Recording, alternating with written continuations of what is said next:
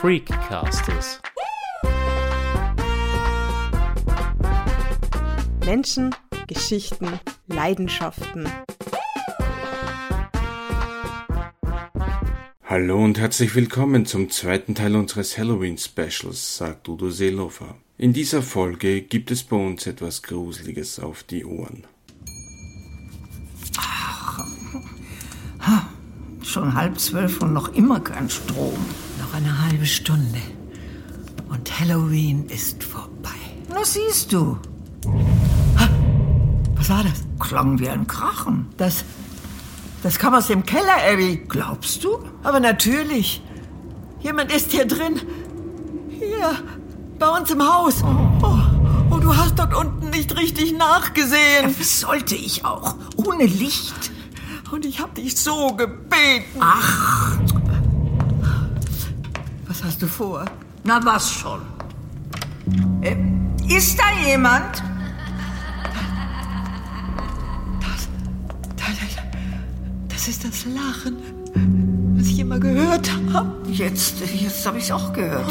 Äh, wer sind Sie? Wir werden die Polizei rufen, hören Sie? Die Polizei?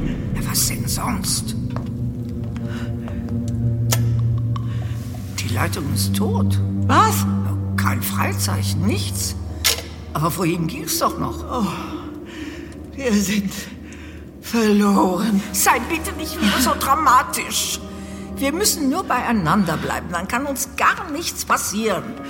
Ich hab so entsetzliche Angst. Gerne würde ich dir sagen, dass sie vollkommen unberechtigt ist. Aber da bin ich mir jetzt nur auch nicht mehr so sicher. Oh, Abby. Da ist tatsächlich eine Stimme. Was sollen wir tun? Jedenfalls werde ich nicht hier stehen bleiben und einfach alles geschehen lassen. Komm mit, Wo willst du hin? runter in den Keller. Was? Aber, Äh, nimm die Kerze. Los. aber Abby. Ich will mich selbst davon überzeugen, dass es eine Geisterstimme ist, die von unten zu uns heraufscheint. Muss das sein? Ja, es muss.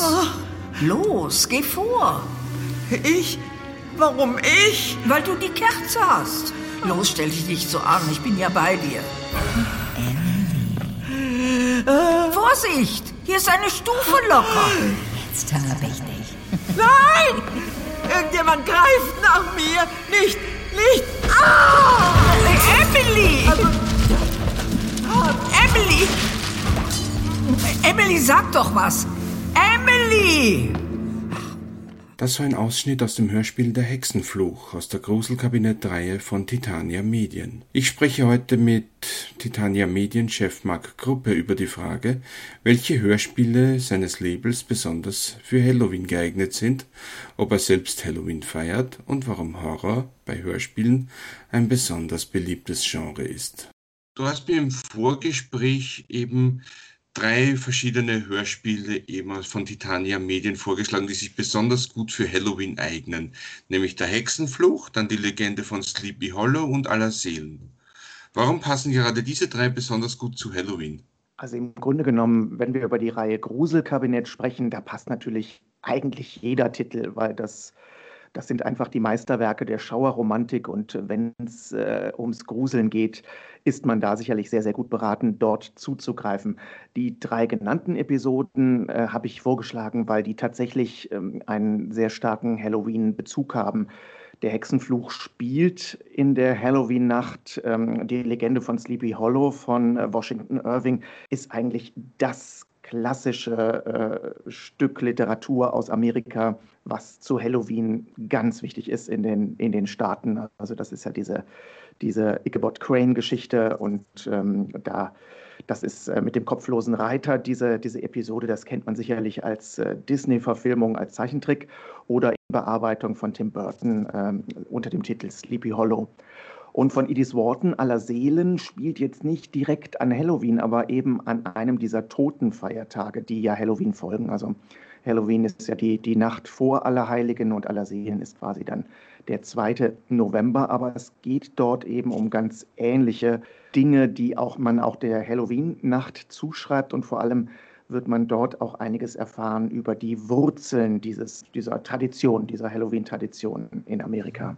Wenn man sich ähm, die Gruselkabinett-Reihe von Titania Medien ansieht, ich finde, da sticht der Hexenfluch schon sehr heraus. Es ist eine sehr moderne Geschichte auch. Warum habt ihr euch ähm, dazu entschieden, die zu vertonen? Ja, tatsächlich, die spielt ja 1962, also es gibt eine, eine große Vorgeschichte, die äh, 300 Jahre zurückgeht, aber ähm, im Grunde genommen spielt sie 1962. Diese Episode, das ist ja eine relativ frühe Folge, Folge 21, die ist, glaube ich, 2007 äh, ist sie, ist sie glaube ich, produziert. Ne? Die haben wir damals ins Programm genommen, weil wir für Marianne Wischmann und Edith Schneider etwas äh, schreiben und produzieren wollten, wo diese beiden großen Stars der frühen Synchronisation in, im deutschsprachigen Raum was schreiben wollten. Die Marianne Wischmann, die kennt man als äh, deutsche Stimme von Miss Piggy in der Muppet Show zum Beispiel oder sie war bei Alf die äh, neugierige Nachbarin Raquel Okmanik oder in der Sitcom Die Nanny war sie die, die Mutter von der Nanny und Sie war dieser, dieser blaue Ameisenbär in diesen äh, Paulchen Panther äh, Trickfilmen. Aber nicht nur das natürlich, sondern sie hat auch Maria Callas in ihrem einzigen Spielfilm ihre Stimme geliehen und Oliver de Havilland gesprochen und, und, und. Das ist eine unendliche Liste. Und Marianne Wischmann hat Stefan und mich äh, unsere, unser ganzes Leben eigentlich begleitet mit ihrer Stimme. Und ähm, das ist wirklich zur, in der Spätphase ihrer Karriere, Karriere, produziert worden. Und wir haben einfach was gesucht, wo man zwei ältere Damen äh, einsetzen kann. Und die Edith Schneider ist die, die deutsche Doris Day zum Beispiel oder von Maggie Smith auch in den ersten Harry Potter-Filmen, hat auch bei ähm, Die Märchenbraut zum Beispiel die, die Erzähltexte gesprochen. Das kennen sicherlich auch viele aus den, aus den 70er äh, und 80er Jahren, diese tschechische Märchenserie. Und äh, viele andere Dinge auch, auch Evergardner gesprochen und Deborah Kerr in äh, Schloss des Schreckens. Und also das sind wirklich die, die zwei äh, großen alten Stimmen des Synchrons gewesen. Und es ergab sich, dass wir ähm, an die beiden ran angekommen sind und es musste einfach etwas her, wo die beiden auch ähm, ihre Talente in der Spätphase ihrer Karriere noch gut einbringen konnten. Und da habe ich dann diese Folge geschrieben, wo es um zwei ähm, Schwestern geht, die eine Lehrerin, die andere Direktorin an der gleichen Schule, die so eine Hassliebe verbindet und äh, deren Familie so einen Familienfluch mit sich schleppt. Äh, da ist eine Hexe verbrannt worden und äh, die hat einen schrecklichen Fluch ausgestoßen, der in den folgenden Jahrhunderten immer mal wieder Todesopfer angeblich gefordert hat. Verstehe. Wie war denn die Zusammenarbeit mit diesen beiden schon sehr erfahrenen Sprecherinnen? Oh, das, das ist eigentlich äh, mit ein absolutes Highlight unserer bisherigen Karriere gewesen. Und wir haben ja jetzt äh, weit über 300 Schauspieler im Studio gehabt, die für unsere Hörspiele gesprochen haben, gehen da sehr stark auf die, auf die 400 zu, die, die quasi ihre Stimmen schon unseren Produktionen geliehen haben. Aber die beiden, äh, das war was ganz Besonderes, einfach weil diese Stimmen uns so viel bedeutet haben, Stefan und mir. Und es auch gar nicht so einfach war. Die beiden waren entweder schon im Ruhestand oder kurz davor, hatten eigentlich mit diesem Teil ihres Lebens schon ein bisschen abgesprochen, abgeschlossen. Und ähm, wir haben da schon auch ähm, Überredungskunst aufbieten müssen, die beiden ins Studio zu bekommen. Und es war äh, ganz wunderbar, weil äh, sie kannten sich aus Hamburg, sind witzigerweise beide gebürtig hier aus der Region, in der wir äh, leben und produzieren. Hilden, das ist ja eine, eine Stadt vor den Toren Düsseldorfs. Und ähm, eine von beiden ist in, in äh, Düsseldorf geboren, die andere in Essen. Und ihre Karriere hat sie aber über Hamburg und äh, Berlin beide dann nach München verschlagen. Und sie kannten sich aus Hamburg, haben sich aber in München nie getroffen beim Synchronisieren, witzigerweise. In den Pausengesprächen hat sich dann herausgestellt, dass es wahrscheinlich so war, dass es immer entweder die eine oder die andere war, die dann für Projekte bestellt wurden, weil es ein relativ ähnliches äh, Fach war, was, was die beiden äh, bedient haben. Und ähm, ja, es, es, war ihnen quasi auf den Leib geschrieben, der Hexenfluch. Und es ist nach wie vor für Stefan und mich wirklich eine Folge der Reihe Gruselkabinett, die uns ähm, sehr, sehr viel bedeutet, weil es so, so besonders war, die im Studio zu, damals gehabt zu haben. Vor allem das Hörspiel lebt ja sehr stark von der Chemie der beiden, finde ich. Und es ist dann eigentlich auch ein sehr schönes, kann man sagen, quasi Resümee einer Karriere, oder? Also wir haben äh, tatsächlich auch so, so äh, kleine Dinge eingeflochten, die auf Dinge hinweisen, ähm, wo die beiden mitgewirkt haben. Also äh, zum Beispiel die ähm, Marianne Wischmann hat in einem Film mit äh, Bette Davis, Wiegenlied für eine Leiche auf Deutsch, glaube ich, im Original Hush, Hush, Sweet Charlotte. Und äh, die Rolle, die sie, die sie im Hexenfluch äh, spielt, ähm, hat eine gewisse Verwandtschaft zu dieser Partie. Und da Marianne Wischmann auch so präsent äh, in unserem Gedächtnis war als diese neugierige Nachbarin des außerirdischen Alf, haben wir auch äh, in dem einen Telefongespräch mit der Polizei was eingeflochten. Da sagt sie ähm, 167 Hemdale, ein Haus in Beige, nicht zu verfehlen. Äh, das ist die Hausnummer von den, von den Tenners in, in Alf wo, äh, wo der Außerirdische quasi gelandet ist. Und es gibt eine Folge, ich glaube, er bestellt sich eine Pizza. Und da sagt er eben dem, ähm, dem Pizzabäcker ähm, 167 Hemdale, ein Haus in Beige, nicht zu verfehlen. Und das hat äh, damals ähm, den, den Hörern sehr viel Freude gemacht, äh, diese Dinge zu finden, die wir da so ein bisschen eingestreut haben als ähm, Hommage an das, was die beiden in ihrer Karriere so schon an tollen Dingen gesprochen haben. Ich habe mir noch gedacht, beim, jetzt beim Hören wieder mal, das kommt mir so bekannt vor. ja, ja, ja. Also ja da, da, wohnen die, da wohnen die Tenners, genau. Also Marianne ja. Wischmann konnte sich natürlich nicht erinnern. Also das ist äh, da ja auch schon lange zurückliegend gewesen. Und äh, wenn man einfach so viel äh, spricht, wie die beiden gesprochen haben, sie sind ja mittlerweile nun beide leider, leider verstorben und äh, hoffentlich äh, werden sie mit ihren tollen Stimmen und mit ihrem großen Talent auf irgendeiner anderen Ebene zu unterhalten wissen. Aber das, das war äh, ganz toll, dass wir, dass wir dieses Projekt mit ihnen noch machen konnten. Und sie hatten auch, auch wahnsinnig viel äh, Spaß, äh, sich da so gegenseitig anzuzicken als äh, Schwestern und das eben so herauszukitzeln, was die, die beiden Rollen so beinhalten. Und es war ein ganz toller Aufnahmetag in München. Wir machen ja nicht so viel ähm, äh, Hörspielaufnahmen mit mehreren Schauspielern gleichzeitig. Das meiste wird ja wirklich geixt, wie man sagt, also dass, dass man einen Schauspieler hat und äh, mit dem also an seiner Rolle sehr ähm, intensiv arbeitet und das hinterher quasi sehr feinschnittig zusammengesetzt wird mit dem, was die anderen Schauspieler gemacht haben und dann quasi erst das Gesamte im äh, Schnitt entsteht. Aber das war tatsächlich eine äh, Aufnahme, die wir mit den beiden zusammen gemacht haben. Und, und es war herrlich, also unabgesprochen, es war ein wunderschöner Sommertag in München. Unabgesprochen äh, kam die eine mit dem Taxi, äh, wunderschön in weißem Leinen gekleidet, äh, rothaarig, Marianne Wischmann also so ein, ein, ein, ein dunkles, äh, wunderschön gefärbtes Mahagonirot mit einer riesigen schwarzen Sonnenbrille, von oben bis unten mit Schmuck behangen. Und Edith Schneider stieg aus dem Taxi blond äh, mit einer blauen Sonnenbrille, auch komplett in weiß gekleidet. Und ähm, die beiden trafen sich da, schwelgten in Erinnerungen, wie sie sich vor 30, 40 Jahren in Hamburg äh, das letzte Mal gesehen hatten. Und es war gleich eine, eine unglaublich schöne Stimmung. Also Stefan und ich, wir haben hinterher das immer, immer so erzählt. Es war wirklich, die beiden sahen aus wie so eine ähm, Seniorenversion von, von ABBA. Die eine blond okay. und ganz weiß gekleidet äh, in, in, in, Hosenanzug, also quasi Hose und, und Bluse und die andere äh, fast identisch angezogen, aber eben dieses, dieses äh, rote Haar. Ja, den Schmuck äh, haben sie zu großen Teilen ausziehen müssen, weil es so arg geklimpert hat. Zweite Hörspiel, das Sie vorgeschlagen haben, das war die Legende von Sleepy Hollow. Können Sie vielleicht mal kurz umreißen, worum es da geht und warum Sie sich dazu entschieden haben, Sleepy Hollow in die Gruselkabinett-Reihe aufzunehmen? Also es ist quasi dieser Washington Irving-Text ist einfach das bekannteste äh, Halloween-Literaturstück und ähm, man kennt es tatsächlich bei uns oder sagen wir mal, die Hörerschaft kannte äh, wahrscheinlich eher die sehr freie Version von äh, Tim Burton, die Stefan und ich auch sehr lieben, die Filmversion.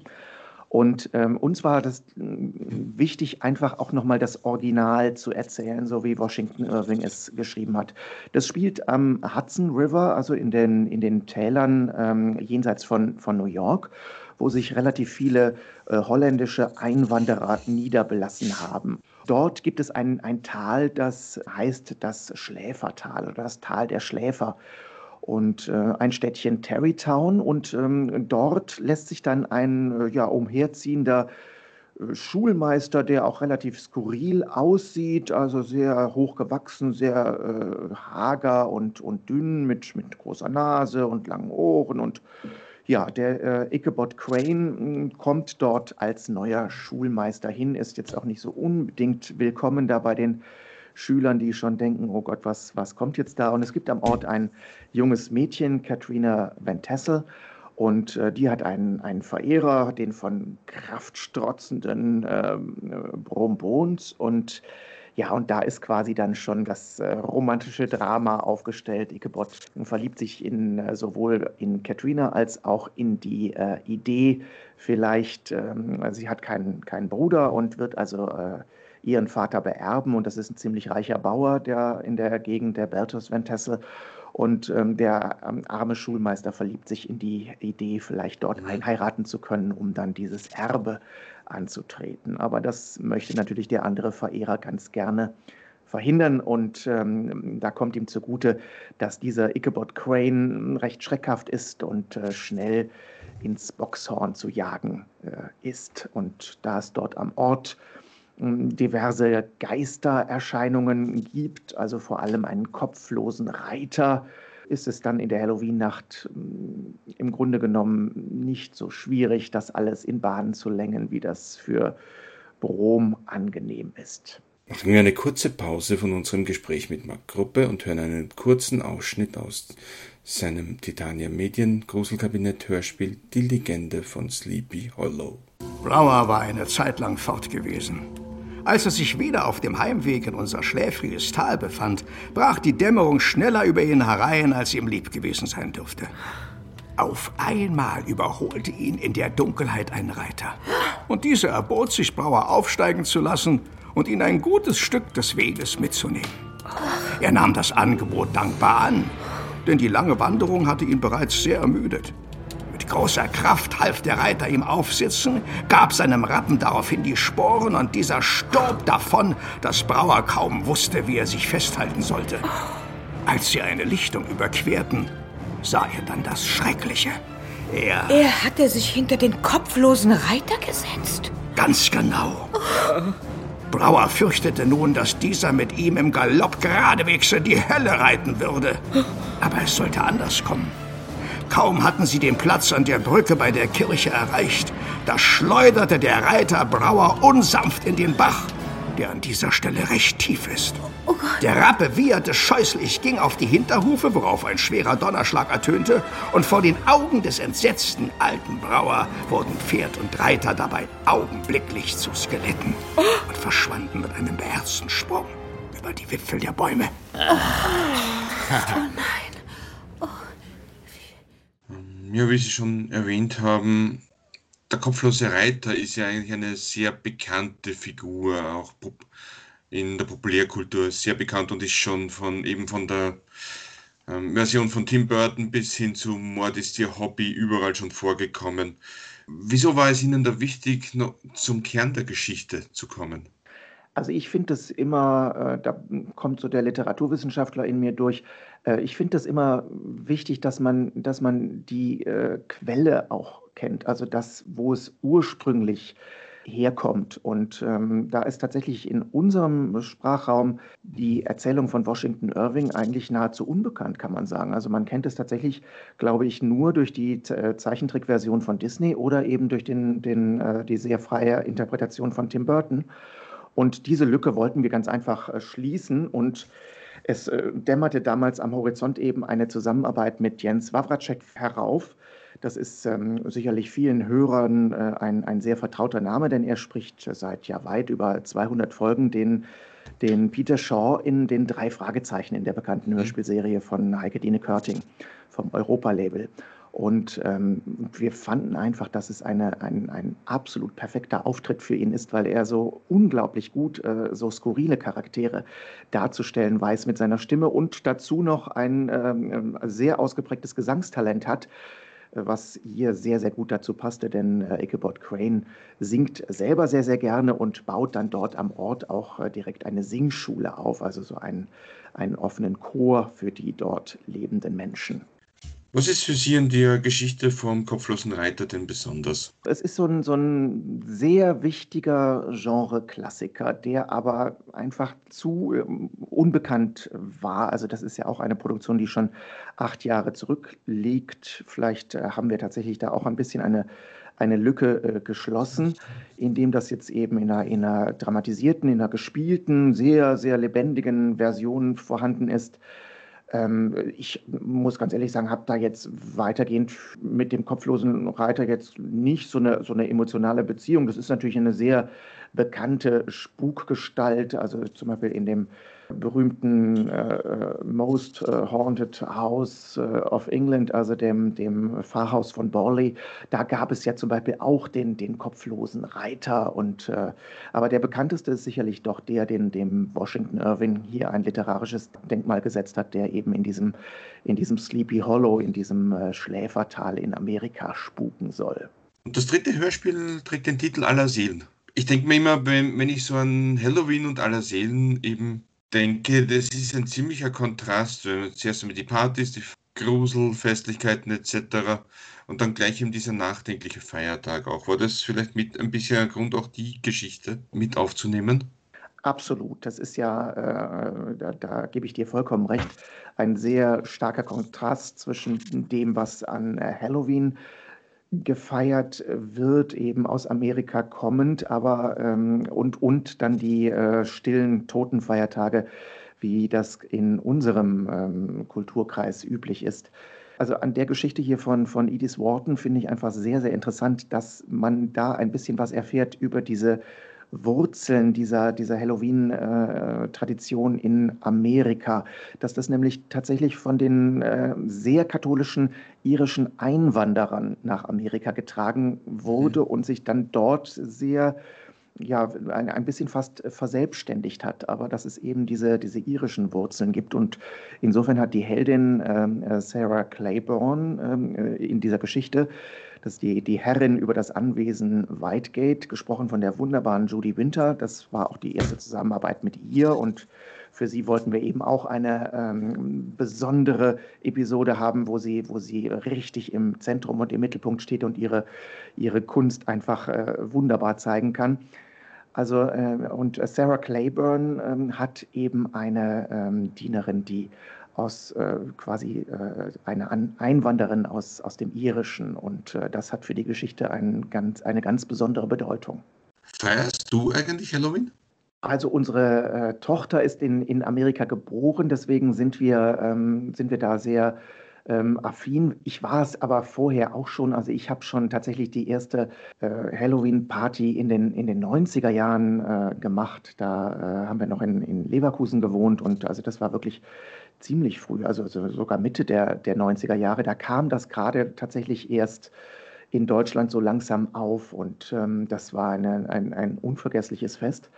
Eine sehr, sehr große Party ist das auch gewesen. Also in dem Stil machen wir das nicht mehr. Aber es wird auch in diesem Jahr wieder, nachdem wir letztes Jahr tatsächlich auch in Amerika mal waren über diesen Halloween-Tag und dort äh, quasi mit, mit der Kleinen, die äh, war damals vier, dann auch kostümiert da von, von ähm, Tür zu Tür, beziehungsweise da sind wir eher von Geschäft zu Geschäft gegangen und haben eben Trick or Treat mit ihr gemacht und das mhm. war sehr, sehr schön. Ähm, dieses Jahr, das ist natürlich alles auch äh, der, der ganzen Corona-Geschichte hier geschuldet, wird das also ja sehr reduziert. Aber tatsächlich haben wir äh, unsere engsten Freunde zu Gast, die, die auch drei Kinder haben. Und da werden wir schon ein bisschen was machen. Und es wird natürlich ein Kürbis geschnitzt und es gibt eine schöne Kürbissuppe zu essen. Und ähm, ja, ich denke, die Kinder werden sicherlich auch irgendwas äh, Kinderkompatibles, Gruseliges gucken. Ich vermute mal, Marlene wird diesen äh, Disney-Film auswählen und äh, mit Sicherheit irgendwie vielleicht äh, Hokus Pokus, das ist dieser, dieser wunderbare Film mit, mhm. ähm, mit Bette Midler und äh, Sarah Jessica Parker als, ähm, äh, als Hexen. Und ähm, das spielt ja auch an Halloween. Das sind so die Sachen, die jetzt bei uns geplant wären. Und vielleicht auch ein paar Hörspiele hören, oder? Also das ist ja irgendwie immer dabei. okay. Und äh, da würde ich sagen, jetzt für die, für die drei genannten äh, Hörspiele sind vielleicht jetzt so die, die äh, späten Kindergartenkinder, die, die wir da so haben, vielleicht noch ein bisschen zu jung. Wobei sich unsere Marlene bestimmt wahnsinnig freuen würde, ähm, den Hexenfluch mal hören zu können, weil sie so ein großer Fan von der blauen Elise, von diesem Ameisenbär ist, den die Marianne Wischmann gesprochen mhm. ist. Und ähm, ja, und Miss Piggy ist ein ganz großes Idol von ihr. Also äh, das ist ja auch ein tolles, ein tolles Weibsbild, kann man sagen. Und das mag Marlene immer sehr gerne, wenn Miss Piggy dann auch mal so richtig zuschlägt. Und warum nicht? Ne? Also Kinder sollten ja vielleicht auch äh, Rollenmodelle äh, haben, die vielleicht nicht immer nur die Prinzessin und lieblich ist, sondern vielleicht auch mal so, so äh, äh, taffe Weiber wie die Miss Piggy. Warum sind eigentlich bei den Hörspielfans gerade, eben, also warum ist da das Genre Grusel und Horror, warum ist das so irrsinnig beliebt? Also ich denke, es liegt tatsächlich wahrscheinlich daran, dass die äh, eigenen Bilder im Kopf dann doch letztlich das Gruseligste sind. Und wenn diese, dieses Kopfkino oder diese Bilder im Kopf ähm, eben so ein bisschen gekitzelt werden, wie wir das in unseren atmosphärischen Hörspielen versuchen, indem wir das wirklich äh, mit den Schauspielern so natürlich wie möglich zu spielen, äh, uns bemühen, die Szenen und das eben mit den Geräuschen und der Musik entsprechend untermalen, dass man sich als Hörer da äh, richtig mittendrin wähnen kann und eintauchen kann in die Geschichten, äh, vielleicht auch einfach die Augen schließt und das so ein bisschen miterlebt. Diese Gänsehaut, und das hören wir tatsächlich auch immer, immer wieder von unseren Hörern, diese Gänsehaut ist eben doch die, die schönste, die man so haben kann. Weil das, ähm, das sind eben doch die Bilder, die, die aus dem eigenen Selbst dann kommen. Also das Gruseligste ist eigentlich immer das, was man jetzt gerade nicht sieht, oder? Ich denke schon, ja, tatsächlich. Also es ist natürlich immer schön, auch, auch einen gruseligen Film zu gucken, und, aber das ist, ist eine andere Art von, von Schreck, den man dort erlebt, denke ich. Und äh, die, diese Gänsehaut, die man jetzt übers Hören erlebt, und da spreche ich auch absolut aus, aus ähm, eigener Erfahrung, das ist doch noch von einer anderen Qualität. Und äh, für mich, wenn ich so zurückdenke, war das auch tatsächlich das erste so an, an dramatisiertem Grusel, was mir zugänglich war. Also ich äh, hatte eine äh, große Sehnsucht schon so als spätes Grundschulkind, gruselige Filme zu gucken, aber das war natürlich damals noch verboten. Also das, das haben meine Eltern gar nicht zugelassen und auch bei meinen Klassenkameraden ging das natürlich nicht. Diese Filme liefen im Nachtprogramm. Damals gab es ja auch nur, nur drei äh, Sender in, in Deutschland. Also das, das erste Programm, das zweite Programm und ein drittes Programm. Und ähm, da gab es dann immer Freitag und Samstag vielleicht was Gruseliges im Fernsehen, aber das äh, war natürlich jenseits äh, dessen, was ich äh, schauen durfte als Kind. Und da war ich sehr, sehr froh, dass, dass zum Beispiel Heike-Dine Körting vom Europa-Label damals schon sehr, sehr schöne atmosphärische Gruselhörspiele auf äh, Schallplatte und Kassette mhm. produziert hatte, sodass man da dann quasi schon seine ersten Dracula und Frankenstein und Mumien-Erfahrungen und Werwolf-Erfahrungen im Hörspiel machen konnte. Und das sind tatsächlich auch Produktionen, die ich nach wie vor auch sehr, sehr gerne mit großem Genuss höre. Also, was wieder beim Thema Grusel und Hörspiel einfällt, ist die Gruselserie von H.G. Francis. Es wird wahrscheinlich die sein, die du hier meinst, oder?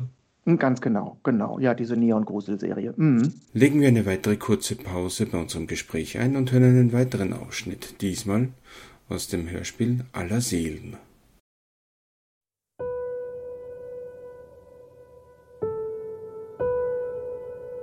Viel ist im Lauf der Jahre über die merkwürdigen Ereignisse im Herrenhaus Whitegates in Connecticut geredet und geschrieben worden.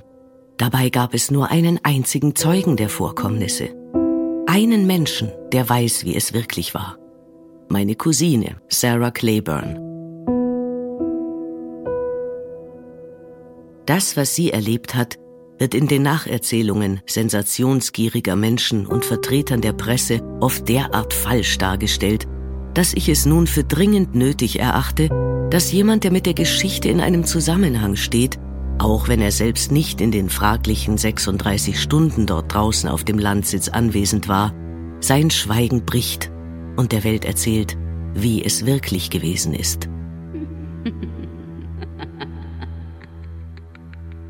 Mein Bericht stützt sich auf die akribische Schilderung der Umstände, wie ich sie von meiner Cousine Sarah Claiborne erfahren habe. Ich möchte nochmals betonen, dass es keine anderen Zeugen gibt. Denn meine Cousine war in jenen Stunden des Jahres 1931 vollkommen allein in ihrem großen Haus. Zumindest glaubte sie das. Eine letzte Frage habe ich noch. Du hast mir im Vorgespräch vorhin gesagt, dass ihr schon mitten in der Hörspielproduktion, also für die nächsten Produktionen seid. Und wollte ich nur noch fragen, worauf können sich die Fans denn jetzt dann in Zukunft freuen? Also wir haben tatsächlich, weil der, ähm, der Anteil von äh, Hörern, die unsere Hörspiele über den Stream ähm, hören, also äh, quasi irgendwie bei Spotify oder anderen Anbietern ein, ein Abo abgeschlossen haben und somit eben auch Zugriff auf unsere Inhalte dort haben, das äh, ist in den letzten Jahren unglaublich gewachsen. Und um dem so ein bisschen äh, auch gerecht zu werden, haben wir jetzt äh, seit September umgestellt auf eine monatliche Veröffentlichung unserer Gruselkabinett-Hörspiele. Zuvor war das so, da gab es also sechs Veröffentlichungsmonate pro Jahr, an denen dann jeweils zwei Folgen erschienen sind. Und wir haben das jetzt umgestellt auf äh, quasi äh, zwölf Veröffentlichungen nach wie vor, aber eben jeden Monat kommt ein neues Hörspiel heraus, auch immer zum, zum Monatsende. Und äh, jetzt zu Halloween kommt eine Produktion im Gruselkabinett heraus, die heißt Die Toten vergeben nichts. Es ist die, die Folge 164 vom Gruselkabinett, also wir waren durchaus sehr fleißig seit äh, 2004. Und das ist eine sehr interessante Geschichte von Robert E. Howard. Das ist ein Zeitgenosse von und auch Freund von, von ähm, H.P. Lovecraft. Das ist eigentlich eine, eine äh, Western-Geschichte, eine Cowboy-Geschichte. Und ähm, ein Cowboy hat äh, etwas sehr Dummes ge gemacht, indem er sich mit einer zauberkundigen Frau angelegt hat. Und ähm, das hätte er besser nicht tun sollen. Das ist im Grunde genommen auch, also es spielt jetzt nicht an Halloween, aber es ist eine Geschichte, in der eine durchaus hexenkundige Frau eine Rolle spielt, ähm, passt äh, glänzend zu Halloween und erscheint am 30. Oktober, also einen Tag äh, zuvor. Das ist meistens ein, ein Freitag, an dem im, äh, im Download und Stream veröffentlicht wird und im Tonträgerhandel. Und ähm, Ende November äh, gibt es dann eine sehr schöne Geschichte, eine klassische englische Gruselgeschichte, die heißt Das alte Kindermädchen erzählt. Und das äh, Kindermädchen, als es noch jung war, so um die, um die 20, hat tatsächlich ähm, was sehr Gruseliges mal äh, erlebt. Ähm, sie hat sich da um ein fünfjähriges ähm, Waisenkind gekümmert, was dann zu den Verwandten auf ein sehr unheimliches englisches Schloss geholt wird. Und was die beiden dann da erlebt haben, das hört man dann Ende November. Und weiter geht es dann kurz vor Weihnachten, am 21. Dezember, kommt eine sehr alte französische Werwolf-Geschichte heraus, die heißt äh, Bisclavre, äh, Bisclavre, ist von Marie mhm. de France geschrieben worden, die, im, äh, ja, die, die quasi gelebt hat von 1135 bis 1200. Also das ist wirklich sicherlich eine der ersten Werwolf-Geschichten, die überhaupt irgendwie mal den Weg auf Pergament oder Papier gefunden haben. Und das spielt eben auch in der Zeit der Ritter. Und ähm, ja, und im, im Moment arbeite ich aktuell an der Episode für Ende Januar. Das ist ein weiterer Fall für unseren Geisterjäger Flexman Lowe, der schon mhm. ein paar Mal ähm, im Gruselkabinett jetzt ermittelt hat und der äh, wird von einem, von einem Freund, der äh, äh ein, ein äh, Marine-Lieutenant ist und ein Haus geerbt hat, das gerne vermietet hätte um ein bisschen zu Geld zu kommen. Und es hat sich dann recht schnell herausgestellt, dass es dort nicht geheuer ist. Und er bittet seinen Freund Flex Menlo um Hilfe. Das erfreut sich wachsender Beliebtheit äh, sowohl im Stream als auch im Download. Und natürlich gibt es die Hörspiele auch weiterhin auf CD. Und ähm, wer in, in Wien zuschlagen möchte, der ist natürlich gut beraten, da bei Audiamo in der Kaiserstraße vorbeizuschauen bei Moni Röth und äh, Günther Rubik, die vertreiben ja von Anfang an ganz wundervoll in Österreich äh, unsere CDs. Da sage ich vielen Dank, Udo, und äh, ja, frohes Gruseln zu Halloween und aber auch an anderen äh, dunklen Tagen, die dieser Winter ja sicherlich für uns bereithalten wird. Das wünsche ich ebenfalls, ja. Das war der zweite Teil unseres Halloween-Specials. Im ersten erkunden wir gemeinsam mit Gerald Axelrod unter anderem die Entstehung des Vampirmythos. Und wenn ihr immer über die neuesten Folgen von uns informiert sein wollt, dann folgt uns einfach auf Facebook, Instagram oder Twitter. Das war's schon für heute. Ciao, bis zum nächsten Mal, sagt Udo Seelofer.